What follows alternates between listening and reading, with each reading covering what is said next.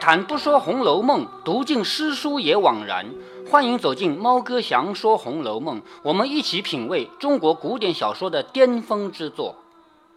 好，我们继续来看《红楼梦》啊。前面讲到撕扇子的事情，因为在此以前呢，晴雯是不小心弄断了一根扇子，把贾宝玉的扇子掉在地上折断了。贾宝玉呢，正好因为心情也不好，所以呢就骂了他一句，说蠢材，这么毛手毛脚的，将来怎么着？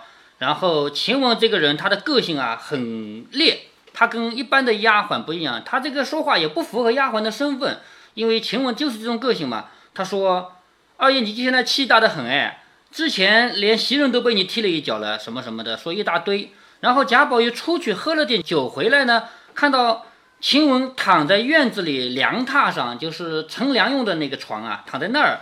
贾宝玉以为是袭人过来推推他，发现是晴雯。”然后贾宝玉呢叫晴雯去，你去拿点水果来给我吃。晴雯就生气，他说：“我这么出手出脚的人，先前连扇子都断了，还能给你拿东西吃吗？万一把盘子打碎了怎么办？”就因为这个原因，一步一步说到后来，就干脆让他撕扇子了。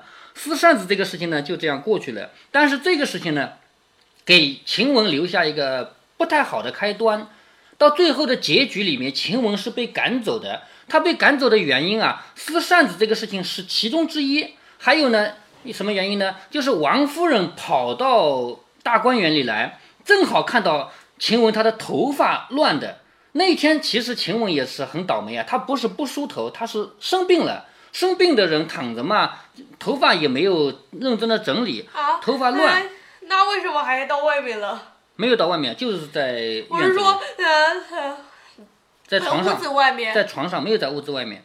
然后呢，王夫人看到一个女的头发乱呢，就非常生气，认为自己的儿子身边有人会勾引他吗？那谁最会勾引呢？当然头发乱的人了。我们平常看到一个人，如果呃男的那种小碎发倒无所谓了，如果是女的长发。如果梳得好，不管是马尾辫、羊角辫，不管什么发型啊，如果梳得好，就看起来这个人比较正经。如果头发是歪在一边，比如说松松垮垮的、垂着呢，一般来说就感觉这个人不正经。其实也无所谓了，其实有可能就这个发型，对不对啊？但是古代不允许啊，古代不允许用这种发型，所以看到这种人呢，总觉得他不正经。然后王夫人就把他给赶走了。这个事情后面再提啊。那么撕扇子这个事情到这儿就先告一个段落。到次日午间，因为撕扇子是傍晚的事情嘛。到第二天的午间，王夫人、薛宝钗、林黛玉众姊妹正在贾母房内坐着，因为他们这些人经常要到贾母那边去的嘛。就有人说史大姑娘来了，你看史湘云又来了。这才端午过后嘛，史湘云之前一次来不是正月里，然后到二月里来过两趟了嘛。现在端午节就是五月里，她又来了。一时果见史湘云带着众多丫鬟媳妇儿走进院来，宝钗、黛玉等忙迎至阶下相见，就是台阶下面啊，一直迎到台阶下面去见她。青年姊妹今月不见，今月就是经过一两个月叫今月，今月不见，一旦相逢啊。那晴雯被赶出去是是不是陶渊明写到的？当然写到了。一旦相逢，其亲密自不必细说。一时进入房中，请安问好，都见过了。这个见过就是指互相行礼。贾母说：“天热，把外头的衣服脱脱吧。”也就是说，史湘云从他自己家来到贾家，这个是出门，出门肯定要穿出门的衣服，对不对啊？但是实际上那个天又热，所以呢，到了屋子里面，你就把那个出门的衣服就脱掉吧。史湘云忙起身宽衣，王夫人就笑着说。也没见穿上这些做什么，就是你干嘛要穿这么多的衣服？史湘云笑着说：“都是二婶婶叫穿的，因为史湘云是没有爸爸妈妈的嘛，是他的叔叔婶婶养大的。他说是二婶婶叫穿的，谁愿意穿这些？”宝钗一旁笑着说：“姨娘不知道，她穿衣裳还更爱穿别人的衣裳，就是。”宝钗在说史湘云的一个很好很好玩的一个方面啊，说史湘云穿衣服啊更爱穿别人的衣服。他说可记得旧年，旧年就是去年啊，可记得去年三四月里，他在这里住着，把宝兄弟的袍子穿上了，袍子就是外套嘛，把宝兄弟的外套穿在身上，靴子也穿上了，蛾子也这勒上袍子是不是当时只只有男的穿？外袍嘛，女的应该也有外袍的，只是式样有点差别啊。他说蛾子也勒上，就是那个双龙抢住那个抹额啊，连那个也戴上了。猛地一瞧，倒像是宝兄弟。你说这个古代的男男女女都是长发，也不像我们现在还有短发啊、小碎发啊、光头，那个时候都没有嘛，是不是啊？那头发都是一样的发型。你看他穿宝玉的衣服，穿宝玉的靴子，连那个抹额都戴上了，那一看不就像宝玉嘛，是不是啊？就是多了两个坠子，就是耳环。因为贾宝玉不戴耳环嘛，就比宝玉多了两个坠子。他站在那个椅子后面，哄着老太太只是叫宝玉，你过来。是不是因为呃呃贾母年纪大，眼睛不好？哎，对，年纪大的人眼睛也不怎么好嘛。然后贾母就说：“宝玉，你过来，仔细那上头挂着灯穗子照下灰来，迷了眼睛。什么叫灯穗子呢？灯笼下面挂的那个须须那个穗子，知道的吧？知道。那个东西它飘来飘去啊，会有灰掉下来的。当心那个灰掉下来，把眼睛给迷了，就是掉到眼睛里了。他只是笑也不过去，就是史湘云啊，就笑笑也不过去。后来大家撑不住笑了，老太太才笑了，说到扮上男人好看了。就是她老太太也说史湘云啊，你装扮成男人还好看了。林黛玉说这算什么？只有前年正月里接了他来，住了没两天就下起雪来。老太太和那舅母那里，那林黛玉说的舅母当然是王夫人，对不对啊？老太太和舅母那里想是才拜了影回来，拜影要指呃说一下什么叫拜影？影是什么呢？我们现在说照片也叫影片的，是不是？那以前没有照片，以前那个祖先长什么样，咱们都不知道，是画的，画了挂在哪里呢？祠堂里，就是在祠堂里有很多牌位，比如说我们的祖先。太爷爷啊，祖上啊，这分别叫什么名字？不就一个个牌位吗？是不是？那最有威望的人是有画片的，有画像的，一般人没有画像啊。那所谓拜了影呢，就是到祠堂里去拜了祖宗了，是吧？他说那天下雨嘛，啊，是下雪嘛，正月里啊，说老太太和舅母那天估计是才拜了影回来，老太太的一个星星的大红星星粘斗篷放在那里，谁知眼错不见，他就劈了。也就是说，老太太一个大红的斗篷，就是披风啊，放在那里，谁知道一会儿没看见就被史湘云披了，又大又长，她就拿了个汗巾子系在腰上，就是那个斗篷太长了嘛，就拿汗巾子来在腰里上系一系，和丫头们到后院铺雪人去了，一跤栽到沟跟前，弄了一身泥水。这个是林黛玉说的，也就是说，史湘云刚来，薛宝钗、林黛玉两个人都说史湘云的之前犯的那些好玩的事儿。说着，大家想着前情都笑了，就想着之前的事情啊，都笑了。宝钗笑得向那周妈妈说：“周妈，你们姑娘还是那么淘气不淘气啦？”这个周妈妈肯定是史湘云的奶妈，对不对？她问周妈：“你们姑娘还那么淘气不淘气了？”周奶娘也笑了。迎春笑着说：“淘气也罢了，我就嫌她爱说话，这是史湘云的一大特点嘛，叽叽呱呱说个不停嘛，是不是？”也没见睡在那里还叽叽呱呱的笑，笑一阵说一阵，也不知哪，哎，不是说梦话，就还没睡着，躺在那里说话。他说也不知哪来的那么多话。王夫人说，只怕如今好了，前日有人家来相看，眼见有婆家了。这个注意，古代的女子啊，到了你现在这个年龄，就开始考虑要嫁人了。到了十三四岁呢，就要相亲了。相亲什么概念？就是。有那个做媒的人跑到家里来看看，嗯，这个姑娘多大了，长什么样？要是现在的话，嗯，现在叫相亲，以前这个不是男女互相相亲啊，以前相亲是谁相呢？媒人，媒人到这家看看公子长什么样，到那家看看小姐长什么样，这个叫相亲。就然后媒人再互相说说，对不对啊？那他说男女授受不亲吗？怎么能看？媒人当然能看了，媒人不看怎么做媒啊？是吧？啊，他说前日有人家的相看，眼见有婆家了，还是那么着。也就是说，王夫人是说这个小孩儿以前又爱玩，又爱穿别人的衣服，还躺在床上也叽叽呱呱个不停。她说：“现在你长大了，你该有婆家了，还会那么着吗？”贾母就问：“今儿还是住的呢，还是家去呢？”就是问史湘云：“你是到我们家来住的呢，还是玩完就要回去呢？”周奶娘笑着说：“老太太没有看见衣服都带来了吗？可不住两天。就是这次也不是空手来的，带着衣服来的，肯定是要住几天的嘛。”史湘云问道：“宝玉哥哥不在家吗？”宝钗笑着说：“他再不想着别人，只想着宝兄弟，两个人好憨的。”就是薛宝钗在说谁呢？说史湘云。史湘云，你到了这里，你说刚开口，你问的是宝玉哥哥在不在家？我们都不是人嘛，是不是？你都没想过我们，只想宝兄弟。说两个人这么好，可见还没改了淘气。贾母说：“如今你们大了，别提小名了，就是互相之间不要叫小名。”刚只说着，只见宝玉来了，笑着说：“云妹妹来了，怎么前儿打发人接你去，怎么不来？就是之前我打发人去接你，你怎么不来？”王夫人说。这里老太太才说这一个，她又来提名道姓了。也就是说，你不能喊她云妹妹了，因为史湘云这个名字是在娘家的名字，一旦嫁人的话，嫁到男的家去，这个名字就不再使用了，就改成叫字了。所以老公是不知道老婆在娘家叫什么名字的。那么王夫人这个意思就是，她已经开始相亲了，马上就要嫁人了，这个时候这个娘家名字要停止使用了嘛？所以说你又来指名道姓了，就又来说名字了。林黛玉说。你哥哥得了件好东西，等着你呢。林黛玉对史湘云说：“你哥哥得了件好东西，等着你呢。”指的是什么好东西啊？什么？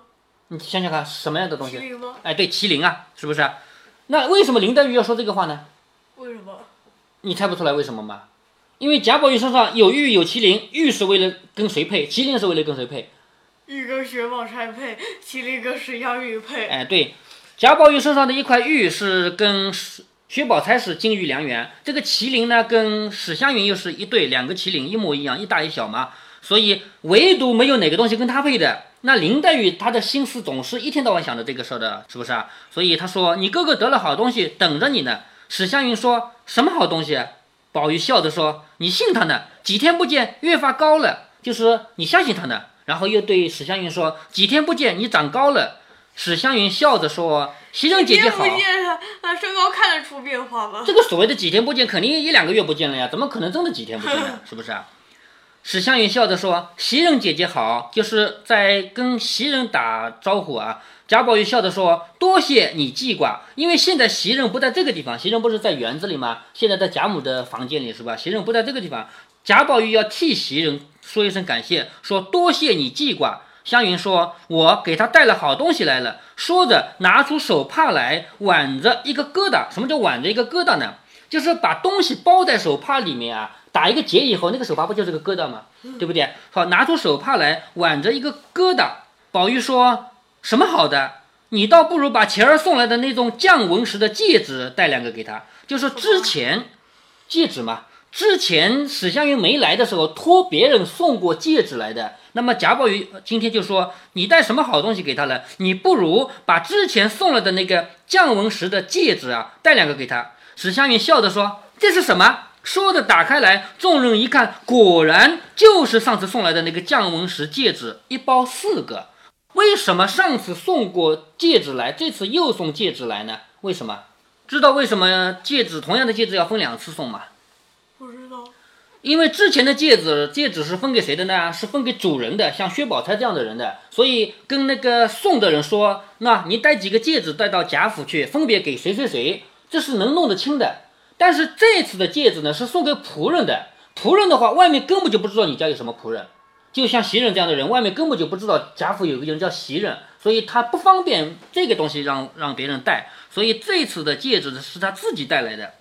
林黛玉笑着说：“你们瞧瞧他这个主意，前儿一般的打发人送我们送这个来了，你就把他带来，岂不省事儿？就是你之前还打发人送过一趟这个东西，你就直接把他带来，不是省事儿吗？今天巴巴的自己又带了来，我当又是什么新奇的东西呢？原来还是他，真正你是个糊涂人。就是林林黛玉说他还是个糊涂人，之前送一次，这次送一次，还送一样的东西。”史湘云笑着说。你才糊涂呢！我把这理说出来，大家评一评谁糊涂。就是我把这个道理说一说，大家来评评啊，究竟谁是糊涂人？给你们送东西。就是使来的，不用说话，拿进来一看，自然就知道是姑娘们的了。也就是说，我给林黛玉啊、薛宝钗这些人送东西，我不用说什么，就叫他们带来就行了。打开来一看，就知道是给谁的。但是如果给他们带东西呢，就是给袭人这样的仆人带东西呢，我得先告诉那个来的人，这个给谁的丫头，那个给哪个丫头。那来的人如果明白还好，如果不明白，糊涂一点呢？丫头的名字他也记不得，胡闹混说的，反而连你们都觉得糊涂了。如果打发个女人，素日知道的还罢了，偏生前儿又打发个小子来，可怎么说丫头们的名字呢？就是前面打发人送东西，不是打发个女的来的，是打发个小厮来的。那小厮又不知道咱们家有什么丫鬟的名字，你也不方便告诉他呀，是不是？横竖我来给他们带来，岂不清白？就是我亲自来给他们带过来，岂不是清清白白的吗？这个清白不是说我们现在说的清白啊，说还我清白的，不是这个意思，是弄得很清楚的意思。说还我清白？现在不是说你如果被人给冤枉了。偷东西不是你偷的，非要说是你偷的，你就要还我一个清白吗？这个叫清白，是不是啊？那在《红楼梦》里，这个清白是指弄清楚的意思。说着，把四个戒指放下，说：“喜姐姐一个，好，一个给袭人的；喜姐姐一个，鸳鸯姐姐一个，金钏儿姐姐一个。你看他提到金钏儿了，但是实际上金钏儿已经被赶出去了嘛，对不对？还有平儿姐姐一个，这倒是四个人的。难道小子们也记得清？也就是说。”这四个人难道叫小厮送来，小厮也搞得清吗？对的。嗯，贾府有这么多丫鬟，为什么就是他送那四个？那就送他关系最好的了，他干嘛要每个都送呢？是不是？众人听了都笑着说：“果然明白。”贾宝玉笑道：“还是这么会说话，不让人。就说你一开口，你就把自己说的很有道理，别人都没道理啊，还是这么会说话，不让人。”林黛玉听了冷笑道：“他不会说话，他的金麒麟会说话。你看，林黛玉又把话扯到麒麟上去了，是不是？”啊？她总是想着贾宝玉的玉嘛是跟金是一对，麒麟嘛跟这个麒麟是一对，一直在想这个问题，所以他又把话题往这边一扯，说他不会说话，他的金麒麟会说话。一面说着起身走了，就是他生气了又走掉了。幸而诸人不曾听见，就旁边那么多人也没听见他这个话，只有薛宝钗抿嘴一笑。薛宝钗当然知道林黛玉在说什么意思了，就笑笑。宝玉听了，到自己后悔，又说错了话。贾宝玉为什么说自己说错了话呢？就是其实贾宝玉是为了夸史湘云，说这么会说话不让人，但是说出这句话来以后，就让林黛玉抓住一个把柄嘛，所以他就后悔自己说错了话。忽然见宝钗一笑，不由得也笑了。宝钗见宝玉笑了，忙起身走开，找了林黛玉说话去。你看宝钗她简简单单的一笑，但是现在也出问题了。为什么？因为现在是林黛玉吃醋。林黛玉吃醋，如果薛宝钗再一笑给贾宝玉看见呢，就等于是看人家笑话，是不是啊？那你看人家笑话肯定是不太好的，所以呢，他也觉得不好意思，于是走开来去找林黛玉说话去了。贾母向湘云说：“吃了茶歇一歇，瞧瞧你嫂子们去，就是你还没有见几个嫂子呢，像王熙凤啊，还有李纨，是不是啊？瞧瞧你嫂子们去，园子里也凉快，同你姐姐们去逛逛。”湘云答应了，将三个戒指儿包上，歇了一歇，便起身要朝凤姐儿等人去。众奶娘丫头跟着到了凤姐儿那里，说笑了一回，出来便往大观园来。你看，简写了一个，就是史湘云去王熙凤那里，什么都没提，只说到了凤姐儿那里，说笑了一回，出来，简单的吧？简写对不对？出来便往大观园去，见过了李公才，稍作片时。又是一个简写，就是到李纨那里去也没有详写，也是很简单的一句话，说稍作片时，就坐了一会儿，便往怡红院来找袭人。接下来呢要详写了，因为我们写作文都是这样有详有略的，对不对？有详写有略写，要挑几个重要的人来详细的嘛。因回头说，你们不必跟着，只管瞧你们的朋友亲戚去吧，留下翠缕服侍就是了。也就是说。史湘云这次来呢，带来的人是比较多，有奶妈，有丫鬟，好几个。但是现在他不要了，他说：“你们去瞧你们的朋友亲戚去吧，就是来了，你们也有你们要好的人，去找他们就算了。我只要一个人，叫翠缕的服侍我就行了。”众人听了，自去寻姑觅嫂，寻姑觅嫂啊，姑就是姑娘，嫂就是嫂嫂，寻姑觅嫂，找剩下湘云、翠缕两个人。翠缕说：“这荷花怎么还不开？”也就是说，他们走在一个水塘边上啊，旁边是荷花还没有开。史湘云说：“时候没到，就是开荷花的时候还没到呢。”翠缕说：“这也跟咱们家池子里一样，也是篓子花吗？什么叫篓子花呢？就是荷花开的形状不一样，它的名称不一样。这个古代人很风雅啊，给不同的花起不同的名字。比如说，在后面还会讲到这个兰花。”和野蜂并蒂莲啊，什么夫妻会啊，什么东西后面会提到，就是古代人同一种花开的形状不一样，起的名字就不一样。楼子花什么意思呢？就是这个花可以看出上下层来，像楼房一样有两层的，这叫楼子花。他说这也跟我们家池子里一样，也是楼子花吗？湘云说他们这个还不如咱们的，就是这里的花不如咱们史家的。翠缕说，他们那边有一棵石榴，接连四五只，真的是楼上起楼子了。就是石榴啊，上面四五只，一只比一只高嘛，叫楼上起楼子了。这也难为它长的。史湘云说，花草也同人一样，气脉充足，长得就好。史湘云这句话开了个头，说花草也和人一样。那这句话一开头呢，就要说起一整套关于自然界天地万物的理论了。我们中国古代。喜欢把人、动物、植物、天地都合在一起说，觉得天地万物所有的东西都是一个道理，这是我们中国古代的哲学。那这个哲学是怎么回事呢？我们休息一下，待会儿再讲。